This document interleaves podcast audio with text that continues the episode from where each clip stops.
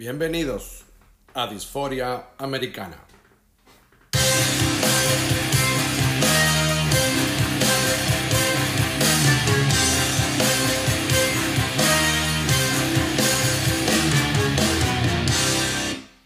¿Qué tal amigos de Disforia Americana?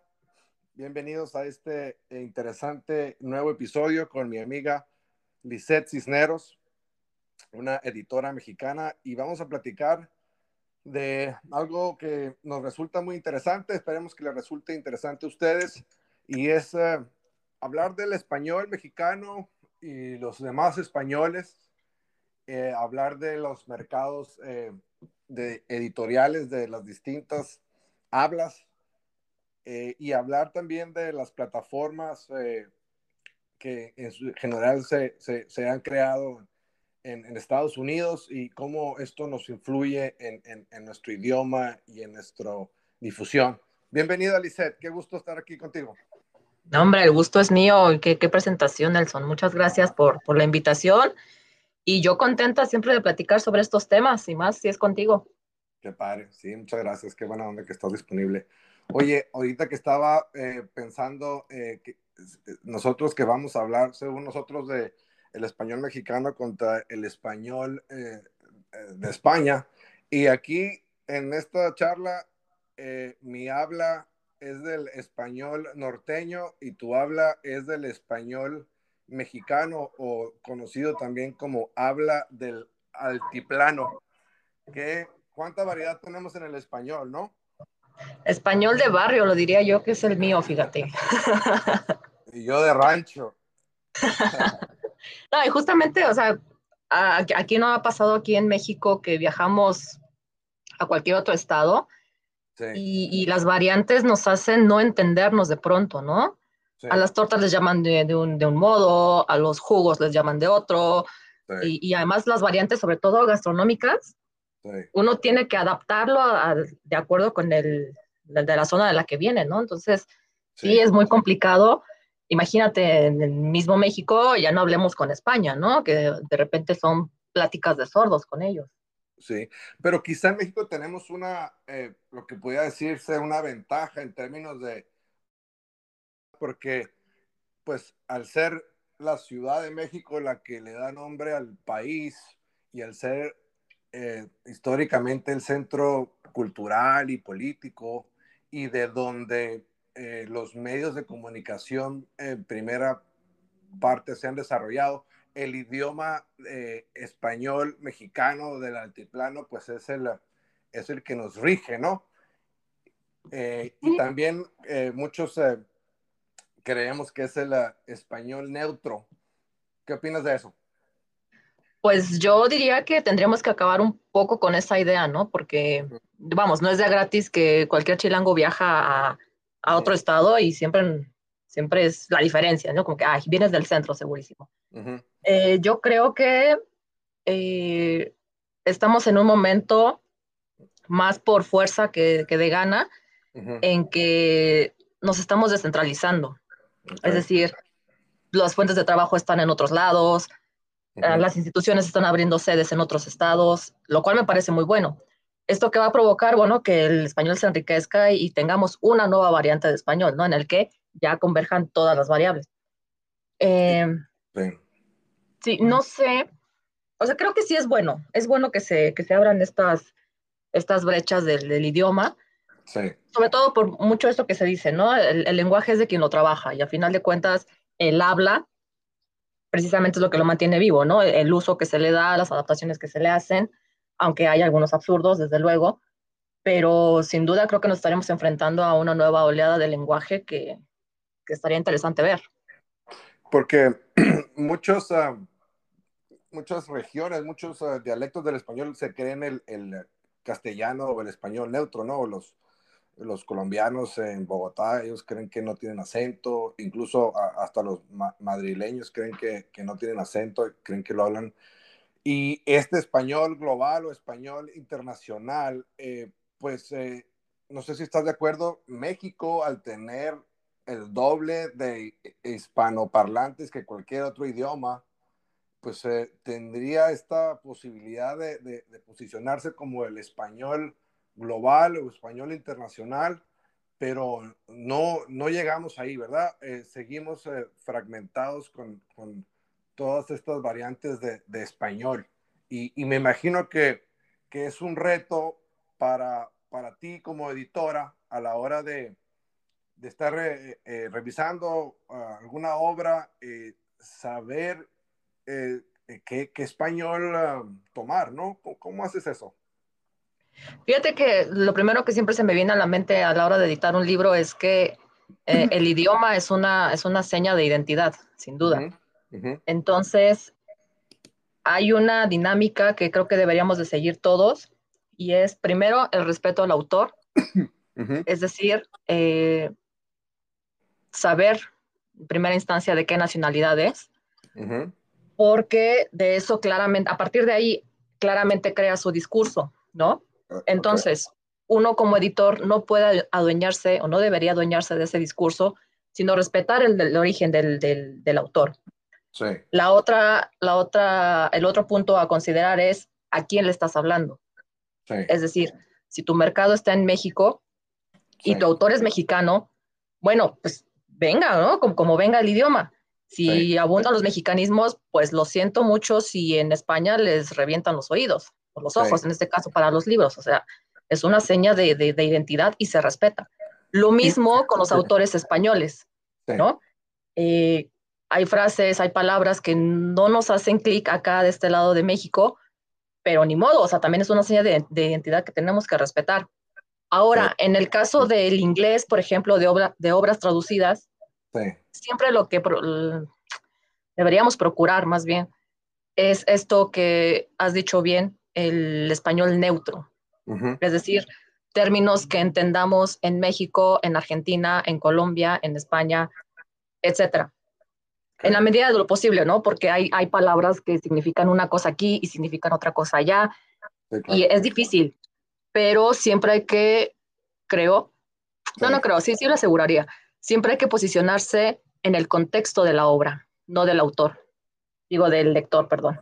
Oye, y comparándonos eh, con el um, inglés y con el mercado editorial en inglés, eh, hay, hay premios que, que ya se abren a cualquier eh, nacionalidad, cualquier origen, de, que, pero que se haya escrito en inglés. Me acuerdo de este hombre eh, de Jamaica que ganó un premio que ahorita se me está olvidando el nombre, pero eh, leer ese libro en, en inglés es, es, todo un reto porque está hablado en, en como un eh, lenguaje, eh, una, pues el jamaicano o jamaiquino en inglés. Entonces es, es, todo un reto entenderle, pero al parecer el mercado eh, editorial en inglés no se preocupa tanto por esta diferencia, sino que al contrario la, la recibe y, y, y, la, y la pasa de, de lado a lado. Y, y, me pregunto si esa no, esa apertura en, en, en qué consiste, si es algo, eh, eh, no sé, eh, cultural, es, es, una ventaja comercial eh, que, que, da origen a esa apertura, a esa tolerancia, porque eh, a mi parecer, no la tenemos en el, en el idioma español y en el mercado editorial español. Eh, hay críticas de libros que son publicados por editoriales españolas, pero que jamás se ven en España, por ejemplo, son hechas para mercados locales. siendo el español después del inglés tan universal, ¿por qué no estamos tan abiertos a, a que no importa de dónde venga ni cómo venga, sino que lo puedo entender porque está muy ligado a mi lengua materna. ¿Por qué esta resistencia? ¿Estoy, estoy bien o, o estoy viendo cosas donde no hay? No, no, sí, coincido totalmente contigo y creo uh -huh. que, eh, digo, a riesgo de decir una barbaridad, uh -huh. temo que, que todas estas variantes van en torno o más bien surgen desde la conquista, ¿no? La imposición de un idioma sobre otro y la uh -huh. defensa de cada una de estas variantes que persiste, que persiste hasta el día de hoy, ¿no?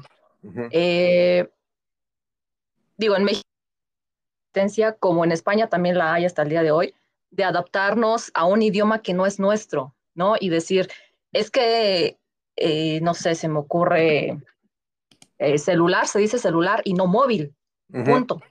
¿No? Y en España es, no, es que es móvil y no es celular. O pasa con la computadora y el ordenador. Esta defensa y esta apropiación del idioma, que como lo decía hace un momento, es una señal de identidad que, que nos resistimos por, por su fortuna, por suerte, a, a, dejarla, abandonarla. Eh, ¿Qué pasa con el inglés? Bueno, también hubo, hubo conquistas, hubo imperios, hubo dominio de uno sobre otro, pero eh, no sé, no sé si sea un tema, no quiero, es que no quiero decir de resentimiento, ¿sabes? Porque, porque cada, cada nación sabrá la sangre que le costó su independencia. Sí. Pero, pero sobre todo en México, en, el, bueno, en México, en América Latina, eh, precisamente el idioma es una resistencia a este yugo eh, de España, ¿no? O sea, ya quitarnos de esto y decir, bueno, ya nos dejaron una herencia cultural en todos los ámbitos, pero eso lo adapto a mí, a lo que soy, a mis funciones, a mis necesidades, y, basta de que me digas hasta cómo tengo que hablar, ¿no? Creo que ah, por ahí es, muy evidente en el mercado editorial. Claro. Porque en México Perdóname que te interrumpa. En México sí nos preocupamos por eh, que se entienda el idioma en Argentina, en Colombia, en cualquier lado, y sin embargo no pasa lo mismo con España. España dice, mira, yo hablo así y así se dice, y si lo entendiste bien, si no, bueno, búscalo en el diccionario, ¿no? En la RAE, además, ¿no? En, en instituciones españolas que, que, te están diciendo cómo tienes que usar la palabra. Creo que va un poco por ahí. Y, esa autoridad eh, de la Real Academia Española de la Lengua, eh, ¿de dónde viene? Pues, ¿en qué se basa? Eh, ¿Y quiénes la aceptan y, por qué? ¿Quiénes la aceptan? Los españoles, ¿no? en, esta, en esta medida de... Los, españoles de, de, de dónde? porque eh, también, eh, también ahí en, dentro de España hay distintas variantes del idioma, ¿no? Eh, claro. Claro, claro, sobre todo los... Entonces, ¿por, qué tenemos esta supuesta autoridad, aparte con nombre que hace alusión a la, a la, corona? A, la corona, claro.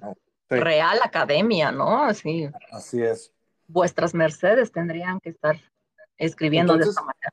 Cuando, cuando, cuando tú presentas o estás trabajando en un, en un libro eh, y la editorial es española, hay esta eh, tendencia o esta, esta solicitud de que el idioma se adapte al, al idioma español eh, que se desprende de la, de la RAE. Sí, claro. ¿Qué tanta libertad tienes o, o el autor? Claro, claro, es, que sí es una lucha institucional.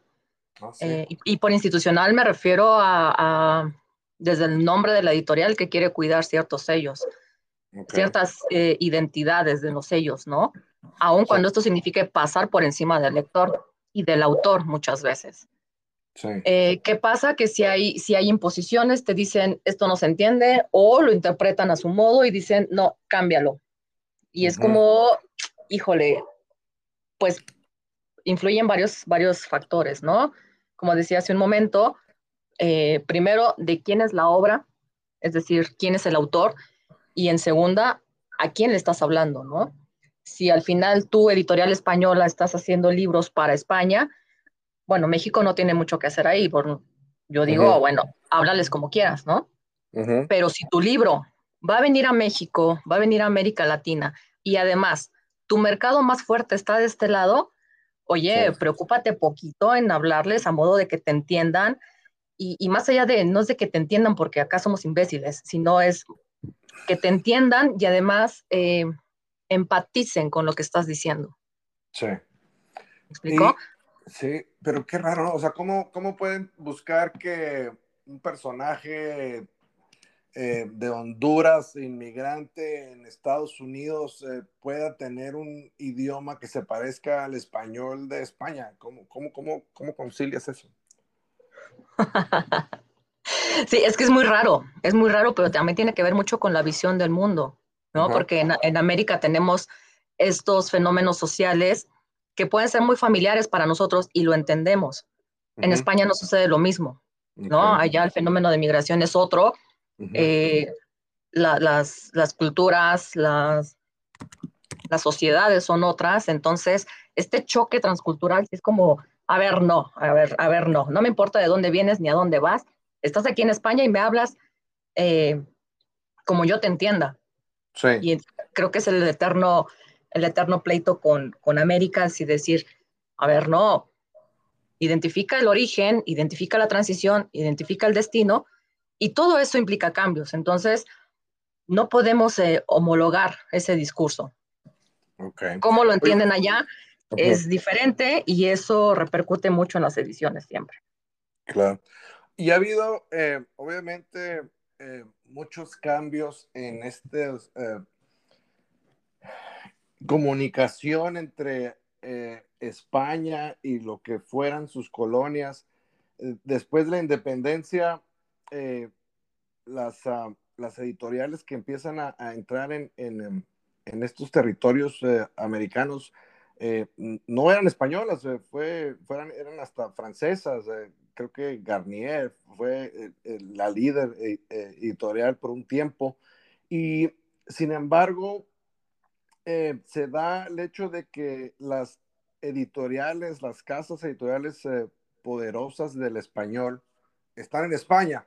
Y, y, te pregunto, porque lo quiero contrastar con, con el mercado anglo, en donde las, em, las grandes empresas editoriales eh, crecieron en ambos lados, tanto en Inglaterra como en Estados Unidos, y, y unas y se eh, hicieron parte de las otras, y ya no sabemos de, de si son americanas o son inglesas o son globales, pero en este, en nuestro caso del español, eh, eh, es pregunta, la, el, el, liderazgo editorial en, en un sentido eh, comercial sigue siendo de España y, y, entonces los autores tenemos que pasar o tienen que pasar por ese filtro sin, sin que exista este mercado editorial fuerte latinoamericano o, o, o cómo es esa relación. es, es, es, ¿Y cómo es la relación? Y, la pregunta es si es razón de que existan estas uh, todavía diferencias de, en, en, el, en el uso del lenguaje. Pero espero haberme explicado con mi pregunta de 15 minutos. Sí, claro, no, digo, por supuesto, una de las grandes ventajas de América Latina es que siempre está en resistencia, ¿no? Entonces, eh, y sobre todo ahora, creo que en los últimos años, poquísimos años, em, ya ha habido más una identidad propia en cuanto a literatura contemporánea se refiere. Es decir, platicaba precisamente ayer con un amigo sobre la, consolidación del boom latinoamericano. Sí, bueno, creado por blancos y defendido por la burguesía y demás, ¿no? Y que nos enseñaron a, distinguir como un canon que seguimos hasta el día de hoy. Sin embargo, hemos, hemos roto con, con esos estándares y ahora abrimos la puerta a, nueva literatura, ¿no? Empezando por la literatura femenina, por decir algo, ¿no? Eh, la, la, literatura revolucionaria, la literatura eh, que representa mucho los problemas sociales de este lado de, del, del continente, sí. eh, del mundo, más bien quiero decir. Sí. Entonces, va, de, de ningún modo necesitamos como la, la, validación de España, ya, por suerte. Te digo, sin embargo. Pero, la tenemos en, en, un sentido comercial o no? Es decir, no. Eh, para que un libro sea exitoso, ¿tiene que pasar por una editorial eh, catalana o española o no? No, no, no, ya de ningún modo. Este, okay. No, no, no. Del mercado editorial eh, americano se ha consolidado y, y, funciona por sí mismo con sus propios pies. Esa es una de las grandes ventajas, ¿no? Okay. ¿Qué pasa? Que pues si en España nos dicen, oye, este libro vale mucho la pena, uh -huh. ah, bueno, América voltea a ver ese título. Y viceversa, también si en América se dice, oye, están surgiendo estos autores, uh -huh. ah, bueno, ya la, la, los ojos mundiales se posan sobre esas recomendaciones, ¿no? Que es una de las grandes ventajas del medio, del medio digital. en el que tuvimos que caer ahora por, por pandemia, o que se extendió, pues tampoco es nuevo. Se aceleró. sí. sí, sí, eh, pero no, no, no, de ningún modo. O sea, cada quien tiene su recomendación, cada quien tiene su defensa, cada quien tiene sus argumentos y el mundo está, está abierto para, para recibirlos, ¿no? Qué padre, qué bueno saber eso. Oye, tocaste un, un, tema eh, una, eh, muy importante de nuestros tiempos, la digitalización. Y como decías, no es nuevo, pero este año que que parece que ya termina, que hemos estado encerrados eh, en una forma global prácticamente, pues sacudió a la industria editorial eh, de muchas maneras y, como dices, eh, la, la, vía digital, como, pues, como muchas industrias, se aceleró debido a que pues todos tenemos ya acceso, todos podemos, eh, entre comillas, ser autores, ser eh, creadores. Aquí, aquí, óyeme a mí eh, con mi podcast, creyéndome ya locutor, y, y, así también hay libertad para sentirme autor. entonces, ¿cómo ves tú esta, esta tendencia de... Hay una liberalización, cualquiera puede ser creador, eso obviamente va a aumentar la, la, la oferta, eh, al principio quizá la calidad eh, disminuya y por eso eh, qué bueno que existen editoras como tú que, que, que cuiden eso, pero ¿cómo ves esta, este, este cambio en el que estamos apenas inmersos y que sin duda muchos a, personas eh, ven que, que va a cambiar eh, eh, en, lo que hemos visto en los últimos años, se va a acelerar. cualquiera puede ser creador, cualquiera puede ser autor. sin embargo, la edición, la producción siguen teniendo un valor súper importante para lograr la calidad y para lograr la eventual difusión de una obra. ¿Cómo, ¿Cómo viviste este año y, y cuáles son tus, cómo ves el, el futuro eh, cercano y, y, lejano? Sí, claro, digo, eso es una pregunta bastante, bastante compleja. de entrada lo que tendría que decir es que el problema de la sobreproducción editorial no, no, no se desató a partir de la pandemia, sino que ya veníamos haciendo un, veníamos haciéndonos un juego sucio entre editores la dinámica esta de sacar novedades mensuales a lo bestia, ¿no? Entre varias editoriales del Estado, independientes, eh, no sé. La oferta era mucha más que, que, la demanda. Ahora, eh, con el tema de la pandemia, pues claramente fuimos uno de los mercados afectados como miles de mercados. En el, eh, bueno, esta crisis pues, naturalmente nos obligó a detenernos en producción, en contratación, e, en, distribución. Y entonces, eh, vamos, la escritura siempre ha sido como un medio de desahogo, solo que no nos había tocado o no de manera general desahogarnos todos al mismo tiempo, ¿no? Okay. Eh, sí, sí hubo mucha gente que quiso publicar lo que, lo que ya tenía, y bueno, ante, la, ante el impedimento de las editoriales de publicarlo todo, ahora por cuestiones económicas, eh, pues sí, hubo personas que se desesperaron y dijeron, bueno, voy a optar por la por autopublicación. Eh, yo, pago, yo pago los servicios y yo lo subo a Amazon o lo subo a plataformas o lo convierto en PDF y que se distribuya. ¿Qué pasa? Sí, hay un riesgo, naturalmente, a de bajar la calidad de los escritos porque no están vistos por profesionales, o también porque la gente no está dispuesta de repente a, pagar por una corrección, ¿no? Yo he escuchado miles de veces que, me han dicho, oye, pero si nada más es corregir la ortografía. Eh, bueno, mm, bueno, no, nada más es corregir. y aunque fuera solo eso, no es poco. Sin embargo, no es solo eso, ¿no? Es, es corregir ortografía, desde luego, en un primer nivel, pero también es ver que los personajes estén bien construidos, que no tenga saltos temporales, que haya una narrativa, que tenga coherencia y además de eso que sea pertinente al mercado, ¿no? Porque obviamente nadie va, nadie va, a hacer una apuesta para perder, ¿no? Existe un riesgo de que el libro pegue o no, bueno, pero precisamente de eso depende el ojo editor, ¿no? Del, de, la, de la capacidad que tiene para ver los, las virtudes de una obra, de un autor. Eh, ¿Qué pasó en este caso con el mercado? Que digo, no es nuevo, eh, es muy difícil apostar por autores, autores nuevos, ¿no? ¿Por qué? Porque estamos acostumbrados a consumir lo ya conocido. Estos cánones en los que llevamos 50, 60 años de lo mismo, eh, están bien consolidados y existía, creo que hasta el año pasado fue como el boom de esto, pero sí existía una resistencia a consumir lo nuevo. ¿Por qué? Porque no tienes premios, porque no tienes un, eh, una conferencia en París, no tienes dinero, qué sé yo, qué sé yo, qué sé yo. Todo esto que de repente son como los filtros editoriales. Sí. Entonces, eh, creo que es error de ambas partes, tanto de las editoriales como de los autores, ¿no? las editoriales. Y, qué, pueden hacer ambos? Eh, digamos los autores. ¿Cómo, cómo pueden, en cierta forma, se quita el intermediario, pero lo necesitas.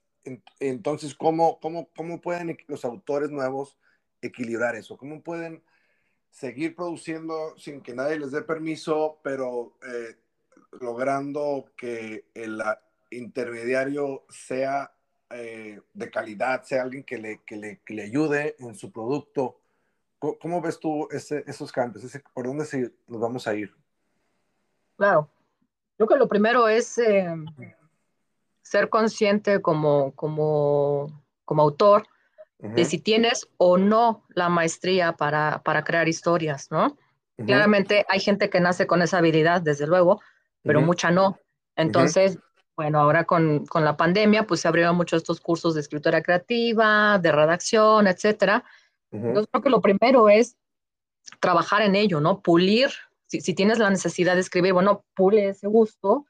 Eh, hazlo bien. Sí, claro. Claro, claro, porque digo, es difícil escuchar que nos digan que no somos buenos para algo, ¿no? Cuando uno dice, Pero, pero ¿cómo, no? Si llevo años. Sí, bueno, pero ahora hazlo de manera profesional.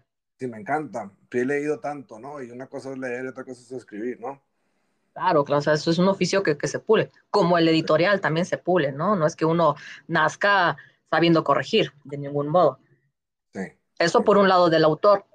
Por el lado editorial, no desechar los manuscritos que nos llegan simplemente porque Juan Pérez, que viene del rancho no sé qué, no es reconocido. O sea, olvídate de eso, sino concéntrate en la obra. Tiene o no potencial, seguramente habrá cambios, seguramente no. Eh, es un momento para lanzarlo y sobre todo las estrategias comerciales que también nos cambiaron mucho ahora con el tema de las librerías cerradas. o sea, atravesamos, atravesamos un cambio, digo, una época de cambios en la que tenemos que renunciar a viejas prácticas, porque el tiempo así te lo pide y porque es sano además. Pasa que ha habido resistencia a eso también un poco. Sí. Qué interesante. Y, y diste eh, en el clavo eh, en, en um, lo que puede ser nuestro último tema que es el de las librerías. Eh, decías, es el último eslabón en esta cadena que va desde la, el autor con su idea, con su trabajo, hasta pasando por la edición, el mundo eh, de la publicación, eh, pero se habló hace unos años de de que ya no íbamos a comprar libros, ya no íbamos a, matar árboles para este propósito, pero el libro eh, hermoso se resiste y, sigue. ¿Cómo, ¿Cómo, ves tú esta, este balance entre eh, la publicación digital y la, y la, y la física? Y, y, cerrando con esta idea que decías de, de los nuevos autores, ¿cómo, ¿cómo pueden llegar los nuevos autores entonces a las librerías cuando están luchando estas eh, librerías contra el gigante de Amazon, que por un lado eh, es este monstruo que mata a, las pequeñas librerías de, nuestros barrios, de nuestras ciudades, pero por otro lado es quien ah, abre esta brecha y hace que cualquier persona pueda efectivamente eh, darse a conocer con su obra. ¿Cómo, cómo, ves esto, Lisette, eh, para, para, para concluir nuestra charla? Claro. Digo, y voy a hablar con riesgo de echarme a una parte considerable del medio encima, pero lo cierto, voy a comprometer aquí. Eh, lo cierto es que las librerías han sobrevivido hasta ahora más por la idea romántica que se tiene de ellas que por lo que han hecho las librerías por sí mismas. O sea, son absolutamente obsoletas porque se han resistido hasta el día de hoy a adaptarse a las nuevas necesidades, a las nuevas tecnologías. O sea, no, no, están quebrando porque quieren. Y me van a decir, no, pero Lices, es que no es tan fácil la distribución, los pagos. Bueno, entonces, si Amazon te dio en la torre, fue porque tuvieron la, la visión de dar en tus puntos débiles. ¿Sí me explico? Es decir, era muy molesto y, sigue siendo muy molesto que tú vas a una librería y no encuentras lo que buscas y te dicen, no sé, para el caso de la Ciudad de México, estás en Condesa y te dicen, no, aquí no está, pero si te vas a Miguel Ángel de Quevedo, ah, dices, o sea, ah, no, o sea, el libro lo quiero ahorita, no quiero dar vueltas por la ciudad. Sí, claro. Con riesgo de que más de que allá en Miguel Ángel de Quevedo me digan que tampoco está y me manden a Zapata, o, o sea, no, lo, que quiero es ahorita mismo tener eh, lo que busco y no que regrese o, que regrese yo dos semanas después. ¿Qué pasó con Amazon? Amazon te dice, a ver qué estás buscando, ya pones tu libro, ah, sí, perfecto, mira, te cuesta tanto, te lo envío hasta la puerta de tu casa en tanto tiempo. Ah, mira, perfecto, y no salí de mi casa para nada y me llega el paquete, pago con, con, con esas aplicaciones eh, en línea, quiero decir marcas, pues. Obviamente la gente está mucho más satisfecha con, esa, con, ese, con ese servicio que en las librerías. Ahora, cierran las librerías y ¿qué pasa? O sea, el mercado editorial tambaleó, pero así de nos dábamos de topes todos, ¿no? Porque uno tenía que decirle al autor, mira, tu libro es muy bueno y, es muy pertinente y demás, pero no hay quien lo venda. Entonces, no puedo, con ese riesgo, no puedo yo invertir en ese proyecto. ¿Qué pasó? Que las editoriales tuvimos que vender de manera directa. A ver, librería está cerrado y está, está, cerrada porque además el gobierno no te considera esencial, que ese es otro tema que después podemos platicar. Eh, pero, ok, librería físicamente está cerrada. ¿Qué vas a hacer para llegar a los lectores? ¿Qué hicieron? Nada. Nada. ¿No? Las editoriales empezamos a vender de manera directa y entonces librerías dice, oye, editorial, ¿qué estás haciendo? Eh, no hay unión en el gremio, me dejas morir, no se vale, que yo no sé qué, bla, bla, bla, bla, bla, bla. Pero entonces, parece que estamos como en campo de guerra aquí, pero no, es ¿eh? solamente es un helicóptero ah, Lo que le da vida a este, este Ustedes disculparán. Eh, bueno, entonces uno le pregunta a las librerías, ok, dame alternativas, ¿sí? Págame, no me pagues y no me pagues en seis u ocho meses, que es lo que uno tarda para ver las ganancias si las ves. Sí. ¿No? Yo también necesito recuperar algo de lo que estoy, de lo que estoy invirtiendo. Sí. ¿no?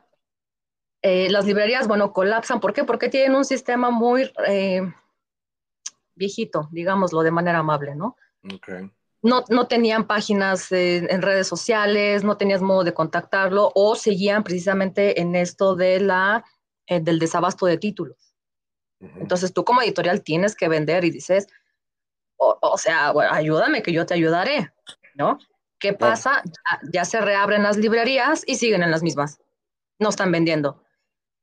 Entonces, eh, o sea, les tengo mucho cariño a las librerías pero te digo, más por la idea romántica que uno tiene de que el espacio, los libros, muy bonito y voy a ver.